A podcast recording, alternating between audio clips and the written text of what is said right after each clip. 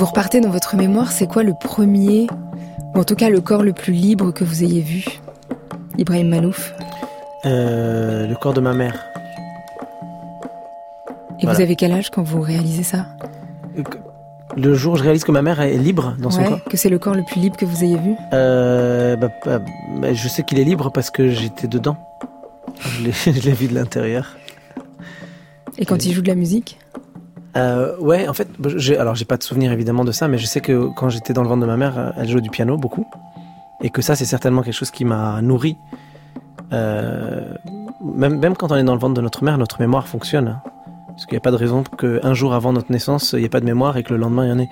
On, est déjà des êtres vivants qui, ont, qui avons de la mémoire. Je pense que une, une partie de ma mémoire musicale a été construite à l'époque où ma mère euh, jouait de la musique pendant ses neuf mois de, grossesse. Donc voilà. Donc la liberté et la musique, ça s'est transmis Oui, ça va ensemble en tout cas pour moi.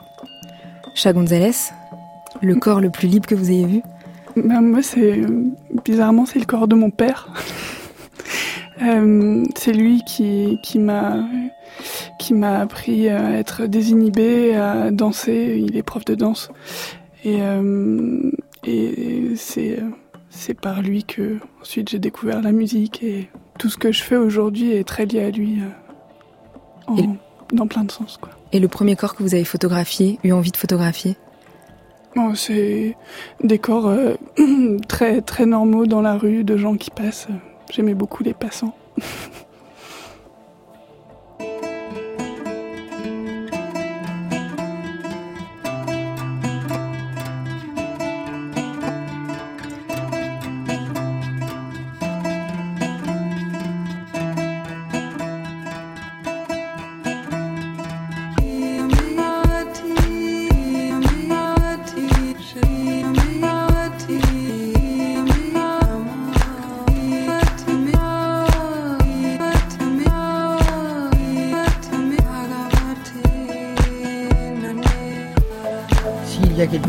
de valable à travers toutes les civilisations, à travers toutes les histoires et les géographies, les espaces et les temps euh, les plus divers. Euh, la peau est effectivement euh, pour tous, que ce soit un archaïque ou un moderne, la peau est un axe relationnel entre le corps et le monde. C'est cette unité de mon corps qui fait que cette unité de mon corps peut s'ajuster au milieu environnant. C'est-à-dire que tout se passe comme si l'homme, au fur et à mesure de ses expériences, acquérait une certitude, celle d'une équivalence entre son corps et le monde.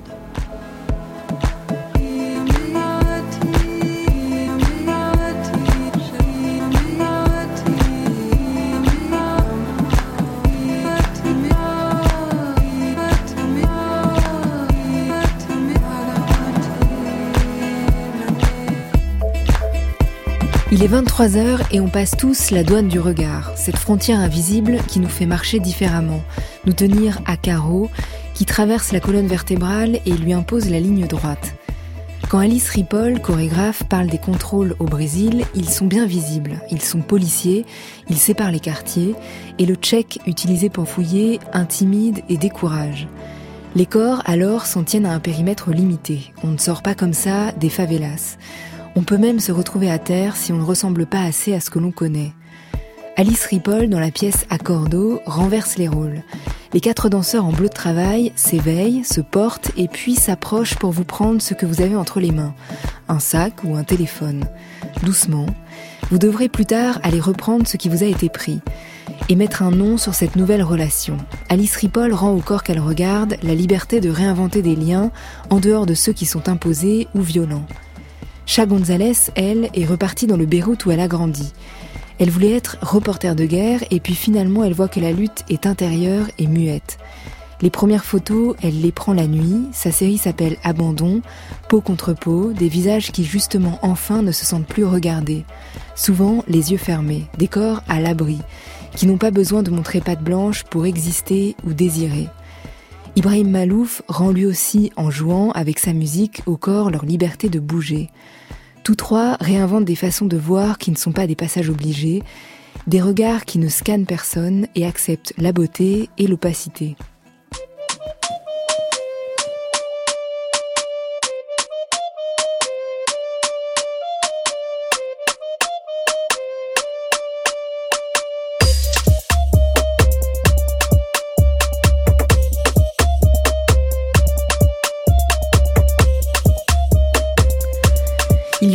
Chorégraphe brésilienne Alice Ripoll, sa pièce Cria sera présentée les 15 et 16 juin aux rencontres chorégraphiques internationales de Seine-Saint-Denis.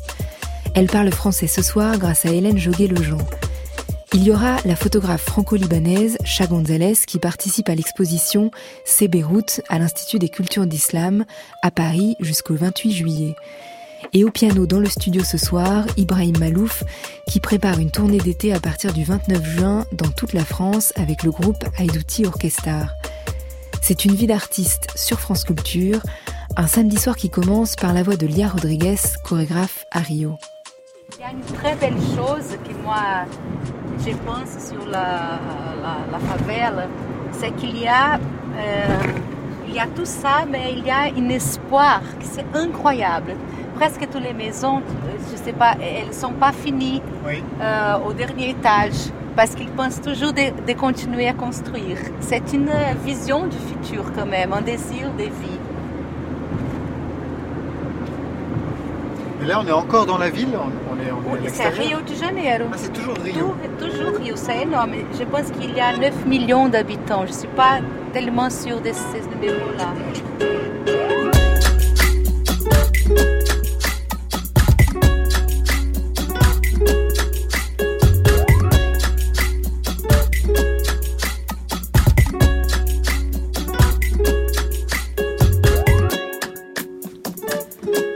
Alice Ripoll, est-ce que vous l'avez senti, l'espoir et l'idée du futur dont parle Lia Rodriguez dans, dans les favelas quand vous avez commencé à y travailler? Uh, well, Lia, she works inside the favela. Lia, elle um, travaille vraiment à l'intérieur de, de, la uh, favela. Uh, she has a place uh, inside a big favela in, in Rio. It's not Elle a un lieu dans une grande favela de Rio, I, ce qui n'est pas tout à fait mon cas. I, I, I work with two dance companies, Je travaille avec deux compagnies de danse. Ce sont des danseurs qui y vivent dans les favelas. Mais euh, pour ce qui est par exemple euh, des répétitions, enfin de uh, notre vie au quotidien, ça ne se passe pas euh, dans les favelas. Ceci étant, um, dans les danseurs, je sens effectivement ce sentiment d'espoir très fort, très net. Et, on sent que aussi euh, ils profitent de la vie et qu'ils ont espoir dans la vie. Alice Ripoll, vous avez grandi à Rio de Janeiro et vous vouliez devenir psychanalyste. Qu'est-ce qui vous fait changer d'avis euh, et vous fait aller vers le mouvement et, et vers la danse quand vous avez 20-21 ans? Yes, I, I, was studying. I was studying to, to be a psychoanalyst since I was doing psychology. J'étais en cours de formation. Euh, je faisais la psychologie I, euh, à l'université. Je voulais devenir psychanalyste. Kind of, uh, Et puis à ce moment-là, j'ai commencé à, à m'intéresser aux thérapies corporelles. Mais ça n'a été qu'une excuse, je pense, au final, parce que en réalité, ce qui m'intéressait, c'était le mouvement sans savoir que ça pouvait être de la danse. Donc après, je suis allée dans une école de uh, danse où euh, j'ai uh, étudié. C'était euh, déjà une, uh, une école, si vous voulez, qui fait then, on, travaille sur la réhabilitation corporelle des gens, par exemple, qui ont des handicaps. et j'ai adoré, je suis tombée amoureuse littéralement de la danse. Et je continue d'ailleurs d'utiliser beaucoup la psychanalyse. Hein. Euh, j'ai un groupe d'amis, un cercle d'amis très euh, solide, et moi-même je fais une analyse. Donc c'est quelque chose que j'ai étudié, qui reste très important pour moi et qui marque ma manière de travailler en tant qu'artiste. Et à quel moment et avec quel danseur vous avez senti que vous deveniez chorégraphe? It was uh, in the school. I, was studying. à l'école. Donc j'étudiais et je faisais un, un groupe de, un travail de groupe avec deux autres danseurs. Et il y a un moment, je me suis dit, il faut que quelqu'un se mette un petit peu en retrait pour, pour, pour, prendre du recul et voir ce qui se passe. Et, et je me suis dit, mais en fait, euh, le, le, le travail, le, le travail de ce groupe se fait beaucoup mieux comme ça. Pour vous dire qu'à l'école déjà, euh, euh, J'avais déjà euh, cette euh, euh chorégraphie, composition chorégraphique. C'était un sujet, une matière qui était enseignée. Elle m'intéressait beaucoup déjà. Après, donc, quand j'ai fini mes, mes études, j'avais, j'ai expliqué, j'ai déjà travaillé avec ces deux danseurs. On travaillait sur la chorégraphie ensemble et eux étaient, faisaient des performances. Et c'est comme ça qu'on a poursuivi aussi par la suite après l'école. Une de vos dernières pièces, Alice Ripoll, s'appelle Accordo. Qu'est-ce que ça veut dire en portugais? Well, in Portuguese, it, it uh, means. En portugais? Uh, d'accord. Ça veut dire. Or, or um, ça veut dire d'accord? Uh, it's like when you fix something. Quand on, on, on, règle quelque chose. But it also could be the, the, the verb to wake up. Et ça veut dire aussi se réveiller. And uh, but uh, the way we spell the word. Je me réveille, mais tout dépend en fait de la, de, de, de la manière dont on, on orthographie en fait. Or, on a bien fait ressortir les trois lettres C O R au milieu du accordo, euh, corps, donc en portugais, euh, ça veut dire euh, couleur. Inside the, en anglais. The word that means like an Et donc, si vous voulez, on a un petit peu comme cette couleur qui sort au milieu de euh, accordo. Donc cette euh, danse. Et dans accordo, il y a quatre, quatre danseurs. C'était une invitation de, de, de, la ville de Rio, je crois, qu'on vous a faite de réfléchir à, à une pièce euh, sur, sur le territoire. Et vous avez voulu partir du point de vue de, de ces danseurs. Et la pièce, elle est très particulière parce que on, le public est, autour, comme ça, des quatre danseurs qui sont endormis au départ, qui vont ensuite se réveiller, se porter, puis arriver peut-être sur nos genoux. Et, puis au bout d'un moment, on va comprendre que qu'ils vont s'approcher encore plus de nous et peut-être euh, peut-être attraper ce qu'on a dans la main si on a gardé notre téléphone dans la main ou peut-être notre sac et, et le donner à un voisin ou à quelqu'un, une autre personne des spectateurs ou le mettre dans leur poche. Et puis les objets vont voyager comme ça. Et ensuite, à la fin, on sera, on sera peut-être invité à aller les rechercher. Euh, quel genre de rapport euh, ça crée entre euh, les spectateurs eux-mêmes, parce qu'on est en train de s'observer qui a quoi, et nous avec les danseurs, quelle sorte de relation vous voulez créer? I think uh, it important for us je pense que when we did ce qui était important pour nous lorsqu'on a travaillé euh, sur, uh, cette pièce, uh, c'est sur l'invitation d'un centre culturel euh, qui a invité euh, des, des artistes en leur disant, en fait, il faudrait répondre à une question. Quel serait euh, l'héritage ou plutôt le lait qui resterait euh, dans la ville une fois que les grands événements type Jeux olympiques euh, seraient passés? Et, comme vous l'avez dit à juste titre, j'ai essayé de, de, voir ce que la ville donnait à ces danseurs. Ça peut être les Jeux olympiques ou autre chose, mais la, la réflexion c'était plutôt, ce sont des gens qui sont noirs qui vivent dans une favela, qu'est-ce que la ville leur a donné depuis qu'ils sont sur Terre? Yeah. And uh, so we got to this situation, the, the check situation. Et on est arrivé à cette situation uh, du check, du uh, contrôle d'identité, something very common, very euh, violent, et qui est devenu quelque chose de uh, très commun et c'est aussi très violent. Hein, c'est la police fait ça très souvent à Rio lorsque vous entrez ou que vous sortez dans la favela. Bien souvent, il va y avoir ce contrôle de police. On, on vérifie si ce que vous portez vous appartient effectivement, si vous avez vos papiers d'identité. Et on est arrivé à un uh, tel point d'ailleurs que euh, cette action du, du check, uh, du contrôle de police, euh, uh, est, est, devenue très importante et elle, fait figure, si vous voulez, um, de point d'équilibre à l'intérieur même de la ville de Rio. So when you are in the, de sorte que euh, lorsque watching, vous êtes, euh, par exemple, je sais pas, en train de faire vos courses ou, plutôt uh, lorsque vous êtes en train de regarder les performeurs, et il y a beaucoup de gens qui se reconnaissent parce que c'est une situation qu'ils vivent aussi. Also, if you can do a parallel in, in the whole world, Et puis on peut faire un parallèle avec le reste du monde. Euh, par exemple, si euh, on est euh, en Europe, vous pouvez quand même extrapoler en pensant aux gens qui vivent ça au moment où ils essayent d'entrer en Europe. L'idée, c'était que c'est que le, le, public euh, soit amené, si vous voulez, à mettre la main à la pâte et fasse ce que, en fait, la police fait pour eux par procuration, d'une certaine manière. Et c'est un jeu de confiance qui s'établit, ou pas, mais qui s'établit lors de la performance avec mm-hmm. les... entre nous. Et avec les danseurs. Oui, bien sûr. Ça, c'est euh, une partie euh, de ce travail. Et puis, il y a un, autre aspect euh, qui est que il y a ce plaisir, bien sûr, de pouvoir partager les choses. lorsqu'on dit que ce que l'on a n'est pas forcément um, tellement important, n'a pas tellement de valeur et qu'ils peuvent tout à fait passer à quelqu'un d'autre. Il y a beaucoup de sensations qui ressortent effectivement de ce jeu-là. Et vous parliez du tchèque, euh, de euh, ces contrôles policiers qui, qui, sont des frontières à l'intérieur de la ville, puisque euh, ils intimident une, partie de la population. Est-ce qu'on peut vivre à Rio sans avoir la sensation que que l'autre existe ailleurs parce qu'on parce que les frontières sont pas poreuses? Oui, c'est possible.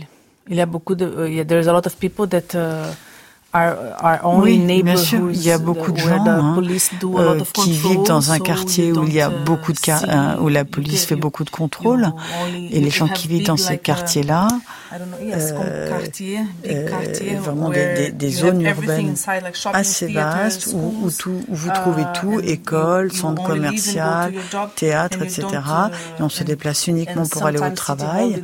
Et c'est vrai que parfois d'ailleurs la municipalité va mettre euh, des murs, hein, d'ailleurs.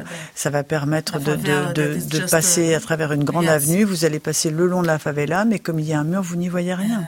Uh, Bien sûr que c'est difficile, hein, parce que Rio est une, une ville violente, mais uh, euh, il y a beaucoup de gens, si vous voulez, euh, qui essayent de, de, faire ça avec leurs œillères, de vivre leur vie, et, et c'est tout. On va écouter la voix de Naïsé Lopez, euh, curatrice, commissaire et journaliste au Brésil. Particulièrement, moi, j'ai beaucoup de problèmes avec ces, ces types d'énonciations comme euh, où sont les Noirs au Brésil Parce qu'au Brésil, je ne sais pas, mais c'est différent parce que les types de, de racisme, par exemple, qu'on a, qu'on a, on est au Brésil, c'est un racisme de différent, c'est beaucoup plus politique et économique que des races, que des couleurs. Donc pour nous, il y a une chanson de Caetano Veloso qui est très bien pour ça, qui dit que quelqu'un a été presque noir parce qu'ils sont très pauvres. Tu sais, donc c'est, c'est pour, moi c'est différent d'avoir un, un, public. Il dit localiser ça c'est le noir, ça n'est pas noir, parce que nous sommes tous noirs ici. Il y a, euh, même moi qui suis très blanche, très tous, il y a des gens noirs dans ma famille. Donc c'est, ça pour nous c'est difficile. Il, y a une charge politique euh, post-coloniale pour nous c'est différent des de, pays des colonisations françaises, par exemple. Ici, c'est beaucoup misturé, beaucoup compliqué. Donc, pour moi, la représentation noire, c'est une question difficile.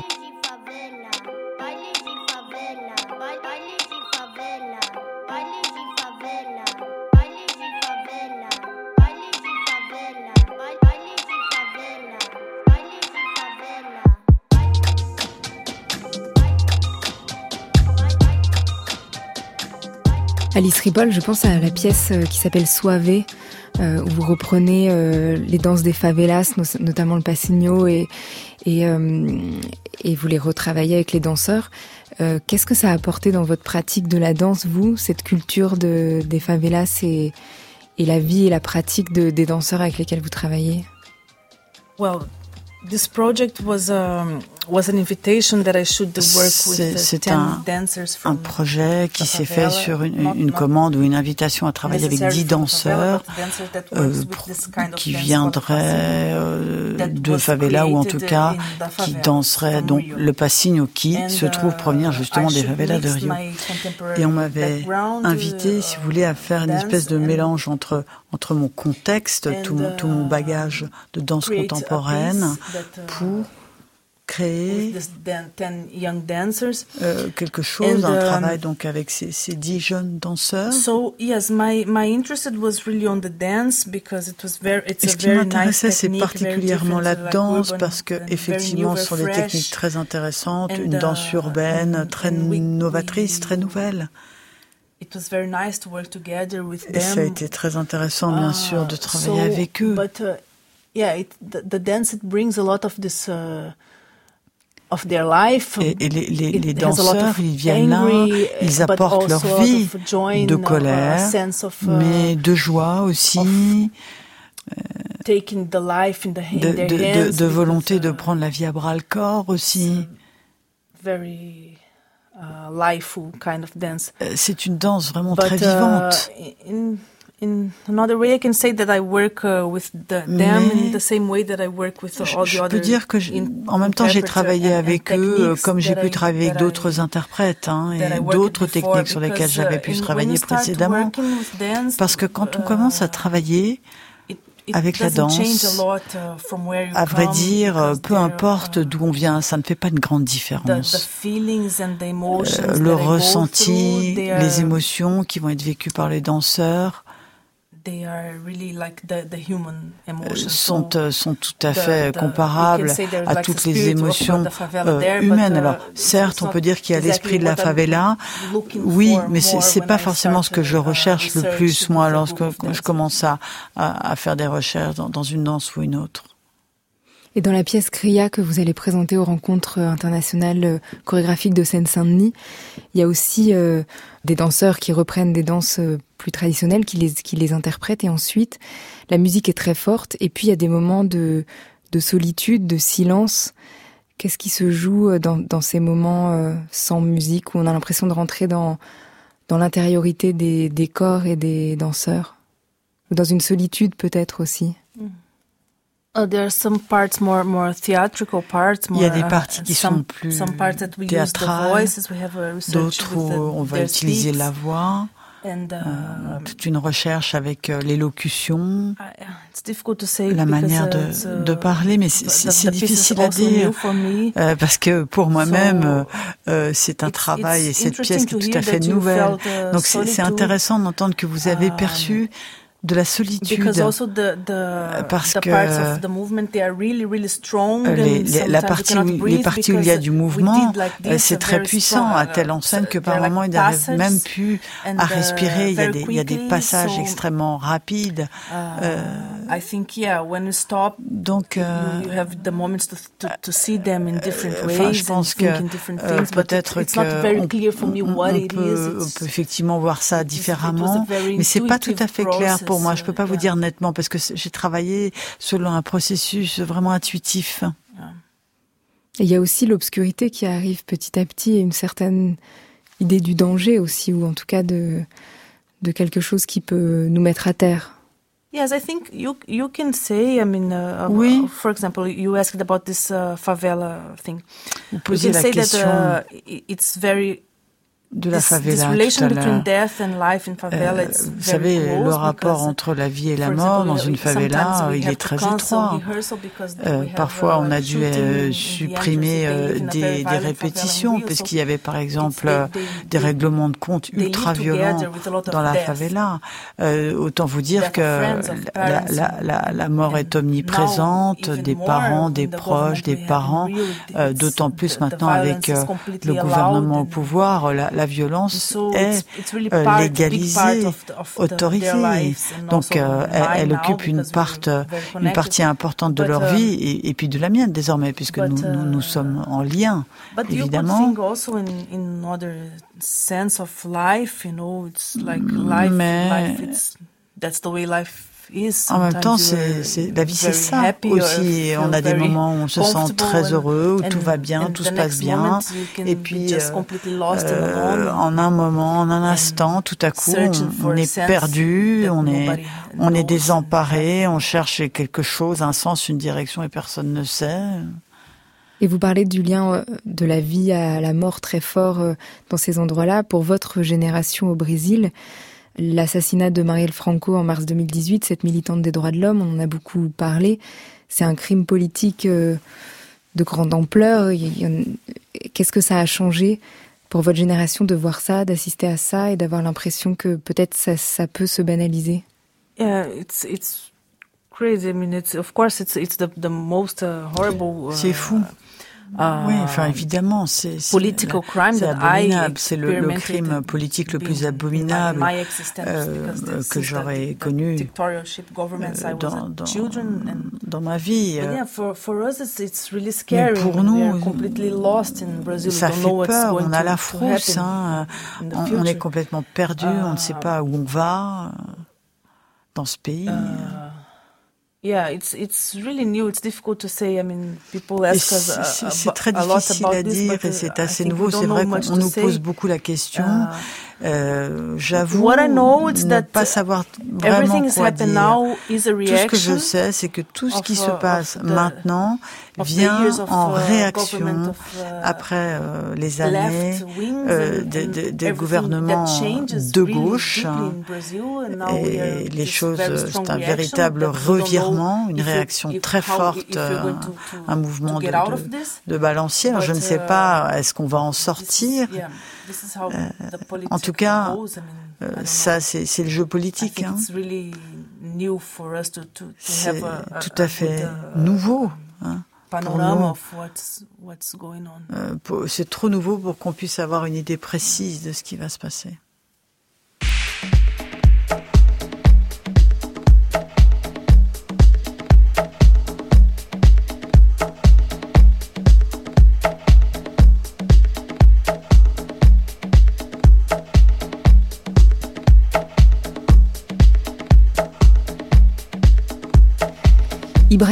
Prépare un album pour septembre autour des musiques latines puisque comme il dit, ça fait aussi partie de lui. En attendant, il va entamer sa tournée d'été pour laquelle il invite le groupe Aïdouti Orchestar. Ensemble, ils font le pont entre l'Orient et les Balkans. Et en attendant, en studio, il est au piano.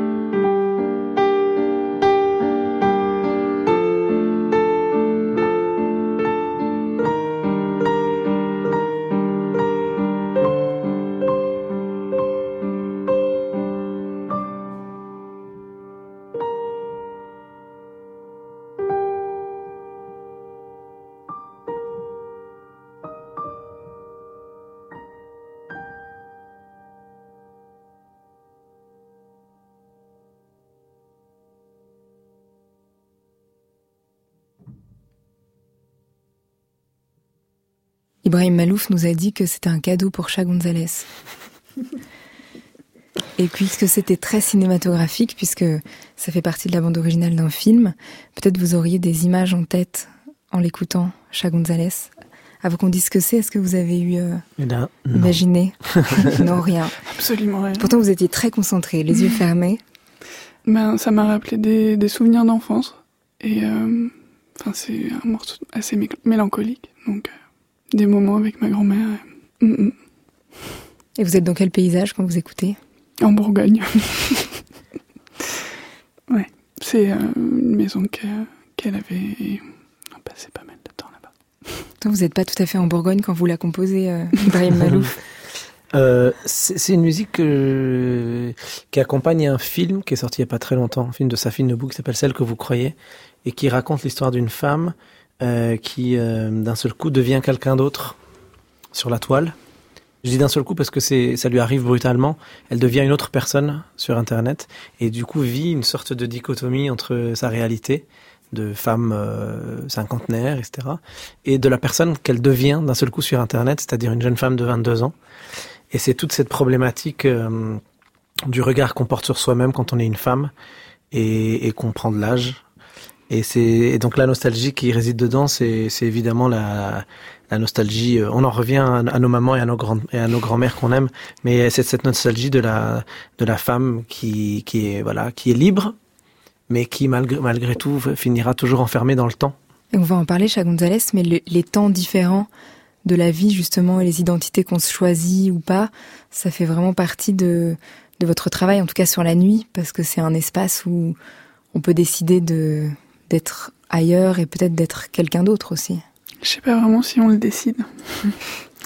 je pense que c'est quelque chose qui est un peu plus fort que nous. On se retrouve dans dans ces lieux pour pour une raison et puis on en sort euh, modifié, changé d'une certaine manière et, et on n'est pas enfin jamais vraiment indemne. Et puis non, parfois enfin c'est un peu trop négatif de dire ça, je pense que peut y avoir euh, quelque chose de plus nuancé dans, dans l'effet que ça fait. Mais... En tout cas, c'est permis, cette mhm. modification. Oui, bien sûr. Puis c'est une parenthèse euh, un peu essentielle euh, dans, dans, le monde dans lequel on vit. Il y a eu une véritable folie.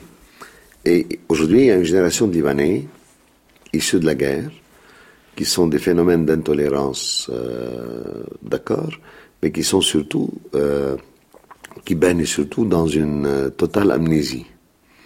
Ils, n'habitent pas la mémoire collective. Euh, vous, leur parlez du centre-ville, euh, ils ne réagissent pas.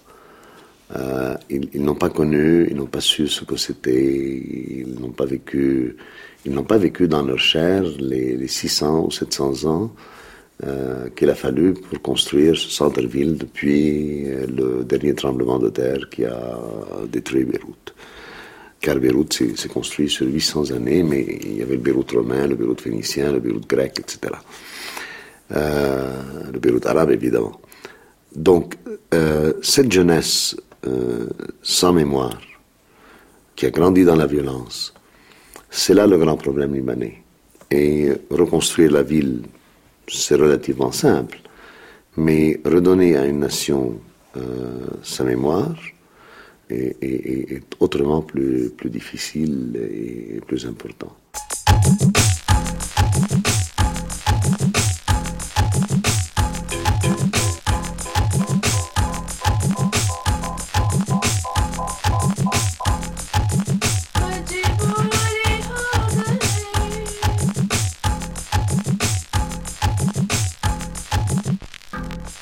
C'était la voix de Hassan Tueni, journaliste, homme politique, Chat Gonzalez. Est-ce que vous, vous avez vécu à Beyrouth de vos 11 à vos 16 ans? Euh, Quand vous y retournez et que vous voulez prendre des photos, votre envie, elle est très euh, liée à celle de d'enquêter ou en tout cas d'aller vers votre génération, euh, celle qui a grandi pendant la guerre civile ou qui est née pendant la guerre civile mais qui a grandi après justement et qui se pose la question de la mémoire, de son histoire, de ce dont elle a hérité. Et au départ, vous vouliez être reporter de guerre. Est-ce que c'est lié à cette histoire-là? Euh, Oui, et puis aussi par euh, hmm, les premières images, enfin celles qui m'ont donné envie d'être photographe, c'était des, images de guerre. Donc, euh, et aussi parce que quand j'ai commencé la, photo, je me suis retrouvée au milieu des manifestations c'est les premières manifestations violentes euh, en 2006 du CPE et, je crois que j'ai pris le goût de l'adrénaline et j'ai eu très vite euh, envie de, de faire ça, mais ça, m'est passé. j'ai fait, euh, j'ai fait j'ai écrit un mémoire sur la, la, photographie de guerre et mon enquête m'a un petit peu éloigné de ce métier. Pourquoi? Hum, Justement, le, la seule raison d'adrénaline et de. Je, trouvais qu'éthiquement, c'était pas. Euh, enfin, c'était pas pour moi. Je pensais que j'arriverais pas à gérer le, côté éthique de ce métier. J'arriverais pas à l'appréhender. Ibrahim Malouf, vous êtes à peu près de la même génération avec Cha Gonzalez. Vous êtes né en 80. Est-ce que euh, le fait de vouloir devenir architecte quand vous êtes jeune, c'est lié à, à Beyrouth, à l'envie de reconstruire Complètement.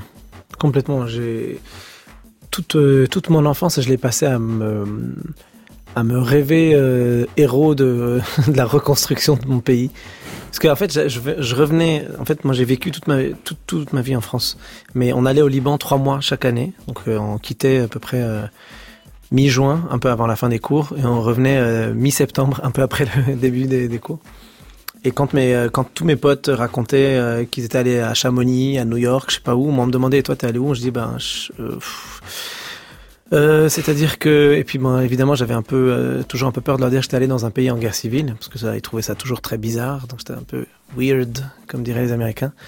Et donc du coup, je leur disais qu'en fait, non, le Liban, c'était un super beau pays, ça ressemblait à New York, enfin que pour l'instant, c'était peut-être pas encore tout à fait prêt, mais que on était sur le sur le point d'y arriver et que c'était super beau, que les plages étaient magnifiques, ce qui est pas faux d'ailleurs, que voilà que la ville était géniale, que les montagnes sont magnifiques, etc. Donc, ce qui est pas faux non plus. Mais je leur dessinais un, Liban qui n'avait rien à voir évidemment avec la réalité. Moi, quand j'arrivais là-bas, euh, à l'époque, je sais pas si Chat se souvient, mais on, le, l'arrivée à l'aéroport déjà, si on arrivait à l'aéroport, si on arrivait à, à, à atterrir déjà à l'aéroport, parce que souvent on n'arrivait pas à atterrir, donc on faisait demi-tour, on allait à Larnaca, à Chypre, on reprenait un bateau, on revenait la nuit, et les, phares s'éteignaient la nuit à à peu près 2 km, 3 km du, du, du port pour pas qu'on se fasse repérer pendant les bombardements, etc. Donc déjà, le fait d'arriver sur, sur Terre à ce moment-là, c'était déjà un énorme, euh, un énorme challenge. Mais ensuite, pour euh, sortir de, de, l'aéroport et aller à notre village, qui est à peu près à une heure euh, de route, mais c'était un, c'était un parcours de combattant. Donc évidemment, ouais, je dessinais un autre Liban que la réalité. Et en grandissant, je me disais, bah, je vais contribuer à ce que j'ai toujours dit que était le Liban. Je vais contribuer à ça.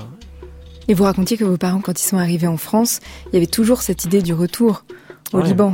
Ouais, même, même encore maintenant, mon père, il fait du déni total. D'ailleurs, ce que disait Rassan Twain, il a tout à l'heure, il parle de déni, en fait. C'est ça qui est, c'est, c'est la plus grosse, le plus gros traumatisme qu'on peut avoir, même dans nos vies, c'est quand on refuse de regarder en face la réalité. Et moi, mes parents, c'est exactement ça, ils font du déni total. Même encore aujourd'hui, mes parents, ils, ils vous disent, oui, oui, euh, on rentre au Liban bientôt, quoi. Et même ma grand-mère, elle a 97 ans. Elle habite à la maison chez moi, c'est moi qui m'occupe d'elle. Elle vous dit toujours, moi je, je, je rentre là, là dans un mois. Dès, dès que quelqu'un l'appelle, elle dit oui, oui, là ça y est, je, je vais bientôt rentrer. Elle a 97 ans, elle a passé 50 ans de sa vie en France. Cha Gonzalez, pourquoi quand vous êtes quand vous repartez au, au, Liban, que vous décidez de ne pas être euh, reporter de guerre, vous allez vers la fête et vers la nuit? Alors c'était juste après d'ailleurs l'écriture de mon mémoire que je suis retournée au Liban euh, suite à un espèce d'événement un peu un peu mystique. Euh, qui m'a ramené là-bas. En fait, je me suis dit, je me suis demandé comment parler de la guerre du Liban qui m'a beaucoup fasciné. Enfin, j'ai lu beaucoup de livres à ce sujet parce que contrairement à, Ibrahim, moi, je l'ai pas vu cette euh, guerre civile et euh, je crois que c'est quelque chose. Enfin, le récit que me faisaient les parents de mes amis et tout ça, ça m'a beaucoup travaillé et donc je suis revenue au Liban, en voulant parler de la guerre, mais sans vraiment montrer euh, le centre-ville, justement, et euh, les choses auxquelles on s'attend. Et j'ai préféré photographier euh, les jeunes la nuit et montrer, en fait, les moments où il y a, du coup, cette intériorité qui, qui parle. Mm. Et comment on réussit des des photographies pendant la fête? Est-ce qu'il faut que ça nécessite que vous vous fassiez partie de la fête? Est-ce que vous dansez? Est-ce que vous comment vous vous organisez? Parce que vous êtes les photos, elles sont très très belles, elles sont très proches des corps, de la peau. Vous êtes comment vous avec votre corps à l'intérieur? Mmh, ben, Comme j'ai parlé de mon père au début de l'émission, euh, qui dansait. Ouais, je danse beaucoup et, euh, et c'est pour ça aussi euh, au départ que je vais dans les fêtes, c'est comme je bois pas et que je prends pas de drogue, c'est le seul moyen de, de, partir euh, un peu loin euh, dans, dans mon corps à, à, moi. Donc je suis au milieu d'une fête, je danse, et puis de temps en temps je vois quelque chose et je le prends en photo. Et c'est quoi qui fait sortir l'appareil photo? Mmh, ben, C'est un visage, un dos, des mains posées, des, des, embrassades, des, des gens ouais, qui, qui ont l'air perdus ou c'est ça. Et vous parlez de guerres intérieures et de lutte intérieure. Mm-hmm. C'est C'est quoi mm. dans, ces, dans ces fêtes? Je pense que on se demande un peu tout ce qu'on fait là et, que c'est un endroit où, où on arrive à, à, toucher à un côté assez primal de, de nous-mêmes, assez, euh, euh, assez dénudé, où euh, ouais, on on peut, euh, on peut euh, être un peu débarrassé de, de, de, tout ce qui, de tout ce qui nous contraint dans la société. Et enfin, ça dépend quelle fête, hein, mais en tout cas, les fêtes que je photographie, c'est ça. Et Gonzalez, c'est quoi la particularité des nuits de Beyrouth, justement Parce que cette série qui s'appelle Abandon, vous allez dans, dans des fêtes pas que au Liban, il y a aussi euh, l'Ukraine, il y a Paris, euh, il y, a, y, a, plusieurs endroits. Et, et, au Liban, je crois que vous étiez euh, il y a quelques années. Et puis là, pour l'exposition C'est Beyrouth, vous y êtes retourné. Peut-être qu'il y a une différence aussi entre il y a dix ans et aujourd'hui. C'est quoi la particularité des nuits Alors, je crois pas, je crois pas qu'il y ait de différence entre il y a. alors, c'était en 2010 et donc oui, presque dix ans plus tard.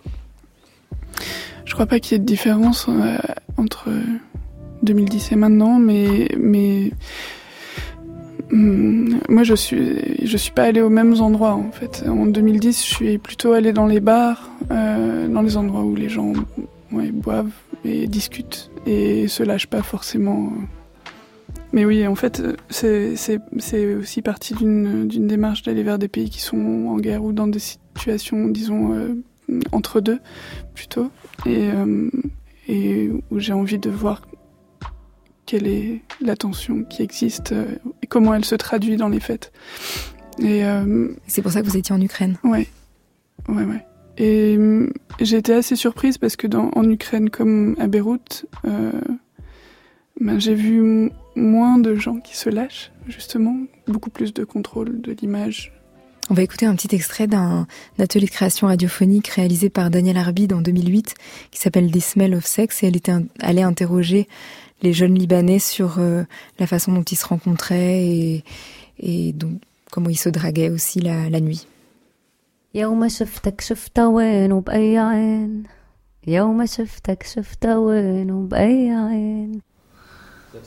Alors dans cet endroit, on commence à discuter et ça dure.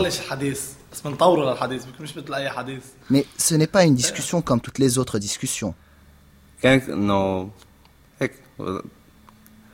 اول شيء بتطلعي بالحضن بيطلع فيك بعدين بتخافي انه بدك شو بقرب ولا لا D'abord, tu commences à le mater.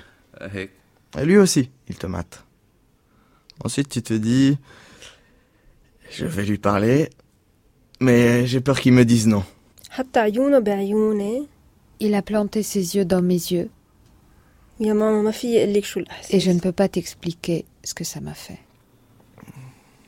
Les deux sont excités, pressés. Ils ne sont pas habitués l'un à l'autre. Ils ne connaissent pas les corps l'un de l'autre. Je suis passé tout proche et je l'ai frôlé. Et après, je suis allé me rasseoir. Alors, il a commencé à me mater. Et moi, je le matais aussi. À ce moment-là, je me suis dit, ma fille, cette nuit sera ta nuit.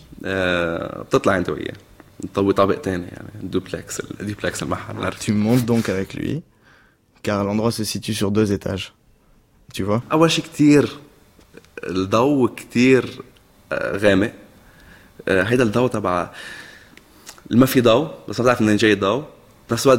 D'abord, il y a beaucoup d'obscurité.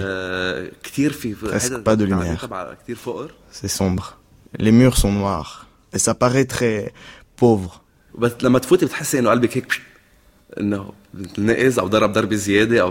Quand tu rentres dans cet endroit, tu sens ton cœur bondir, s'arrêter. Quelque chose qui se passe. De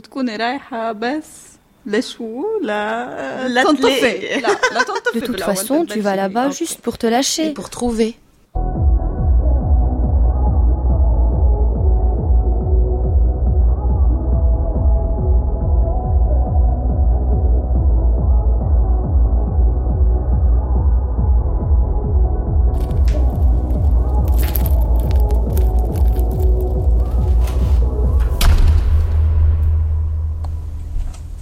Ce documentaire de Daniel Arbid, il, raconte comment, euh, après 1990, les jeunes aussi réinvestissent la nuit, leur corps, les relations, les fêtes. Chat Gonzalez, est-ce que vous, vous parlez avec certaines personnes que vous rencontrez euh, la nuit, ou ne serait-ce que peut-être pour demander l'autorisation d'être là, de prendre des photos, mais aussi, euh, je sais pas, pour avoir connaître quelque chose de, de, ces visages et de ces corps? Mhm. Oui, alors je parle avec la plupart, en tout cas tous ceux qui sont reconnaissables dans mes photos. Euh, presque, il y a quelques exceptions et, j'essaye de les retrouver. Et vous parlez de quoi? Euh, On parle de. C'est étrange. En fait, on, parle de sujets euh, à chaque fois très personnels. C'est des moments où on arrive à parler de choses dont on parlerait pas dans un appartement ou dans. Surtout quand il est 8 heures du matin et qu'on a, je dirais, plus en, paix avec, euh, avec ce qu'on est à ce moment-là. Quoi. On, est, euh, on a passé une nuit euh, à danser et, et on n'est pas parti, on est resté, on n'arrive pas à partir d'ailleurs. Et ouais, et on, et on parle pendant des heures. C'est génial. et dans ces endroits-là, qu'est-ce qui vous fait peur et qu'est-ce qui vous rassure, vous? Hmm, Moi, ce qui me fait peur, c'est l'alcool et enfin l'effet que ça a sur les gens. Euh, après, c'est à travers la photo que j'ai réussi à un peu combattre cette phobie. En fait, mon, appareil est en, est en, même temps un peu un bouclier, on va dire. Mais pas vraiment, parce que au final, maintenant, je, je peux être sans et ça me pose beaucoup, beaucoup moins de problèmes qu'avant. On va pouvoir refermer les yeux, chat Gonzalez, et écouter le deuxième morceau d'Ibrahim Malouf. C'est parti.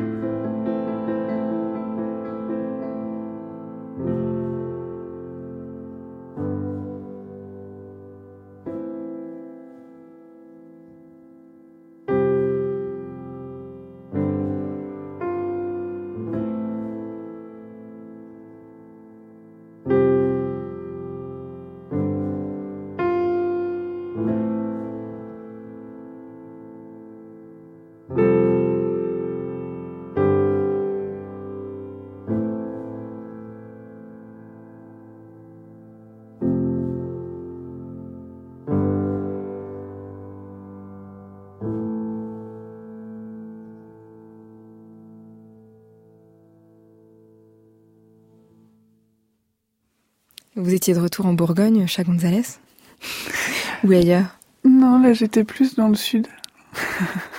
dans le sud-ouest. Et il se passait quoi On était à la plage. On était bien. Ça fait partie de notre bande originale d'un film, Ibrahim Malouf. Mm. On est dans quel paysage Là, on est dans les forêts de Sibérie. Donc pas du tout. Euh, C'est ah pas du tout la plage. Chacun est très libre d'interpréter comme il le veut. En, tout cas, j'aime bien l'idée des vagues. Mm. Et euh, même en Sibérie, il y a un moment où, où euh, sa fille, Nebou, filme la fonte des glaces. Et c'est sublime. D'ailleurs, c'est des images incroyables. On, on, les voit on voit les glaciers se casser, se, fissurer et, tomber et, devenir de l'eau. Et du coup, ben, ça rejoint euh, la plage. Voilà. C'est histoire de créer un lien avec. Euh, non, mais c'est vrai que l'Atlantique, c'est des très grosses, grosses masses d'eau qui s'avancent. On s'approche de minuit. Est-ce que vous avez un, souvenir particulier d'une une des nuits les plus fortes que vous ayez passées quelque part, une image? Chat mm. Gonzalez. Il y en a eu beaucoup, mais. Oui. Euh, ben, en fait, les, nuits les plus fortes, c'est celles où, j'arrive à me lâcher moi-même le plus. Après, il y a aussi celles où, moi je me lâche pas à fond et par contre les gens, oui. Il y a eu le nouvel an de 2018 où, c'était euh, incroyable où tout le monde dansait dans, dans le noir. Il n'y avait pas de lumière. J'étais frustrée parce que je pouvais pas prendre de photos. Il y avait vraiment rien à prendre. Et là, euh, c'était un lieu qui était squatté pour l'occasion. Et, et c'était au rez-de-chaussée. Et il y avait des rideaux de fer parce que c'était un espace boutique, euh, je pense. Et les rideaux de fer se sont levés à, il devait être 13 heures le premier au matin, enfin au, midi du coup. Euh, et les rideaux de fer se sont levés et, la lumière vraiment a empli l'espace et vraiment c'était euh, un espèce de sentiment, euh, enfin de, de, voir, de voir tout, ce qui était dans le noir s'éclairer, c'était vraiment beau. Et voilà, j'ai une de mes photos, enfin une des photos que, que je préfère, que, j'ai prises à ce moment-là. Ibrahim Malouf, vous avez une image de nuit forte? Euh, J'en ai plein, surtout des concerts et tout. Mais non, mais au moment où, en tout cas, vous avez posé la question, je repense euh, aux nuits que je passe quand je suis euh, à la montagne au Liban. Et c'est pas du tout pour faire le cliché de la montagne libanaise ou quoi que ce soit, mais vraiment, j'adore ces moments-là parce que c'est les seuls moments où je suis vraiment au calme.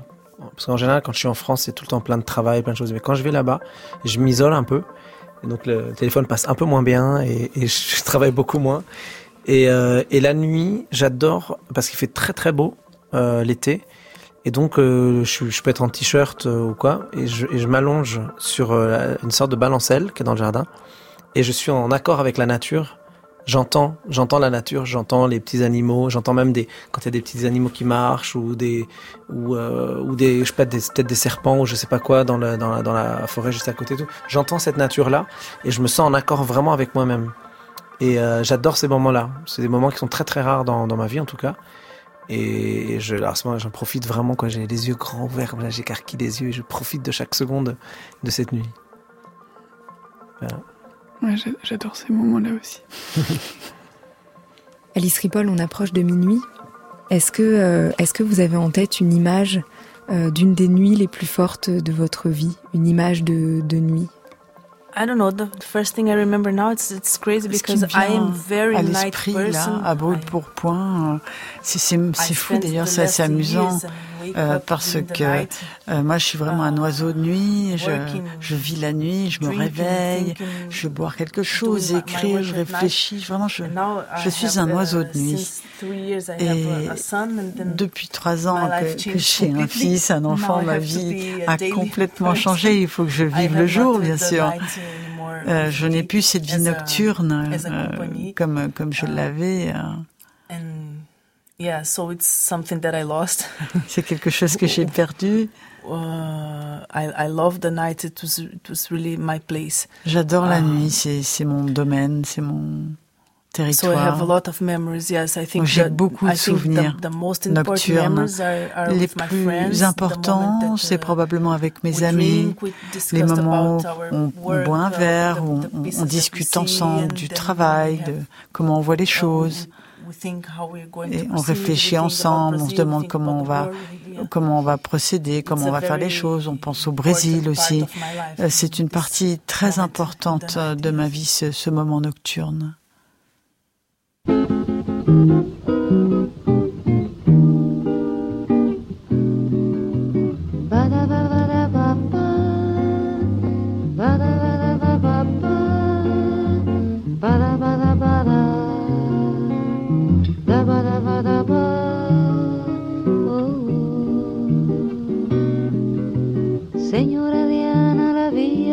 Infancia asomada, sueños de cielo que tuvo sin hambre en la escuela, volaría lejos a secarle el rocío una estrella. On sera parti de la douane du regard qui juge et qui fouille pour réinventer des façons de voir. Alice Ripoll, la pièce Cria, les 15 et 16 juin aux rencontres internationales de Seine-Saint-Denis. Cha Gonzalez participe à l'exposition C'est Beyrouth jusqu'au 28 juillet à l'Institut des cultures d'islam à Paris. Ibrahim Malouf, avant le nouvel album qui sort le 27 septembre, part en tournée d'été avec Aïdouti Orchestar partout en France et il organise le festival M'improvise du 13 au 16 juin, c'est à Étampes. Avant la nuit, je dis merci à Inès Dupéran pour la préparation de l'émission. Merci à Lionel Quentin pour la réalisation et à la technique ce soir. Merci à Guillaume Ledu. Merci à Hélène Joguet-Lejean pour la traduction. Vous écoutez France Culture, il est presque minuit. Dans quelques instants, ce sera demain, ce sera dimanche et ce sera l'heure des nuits.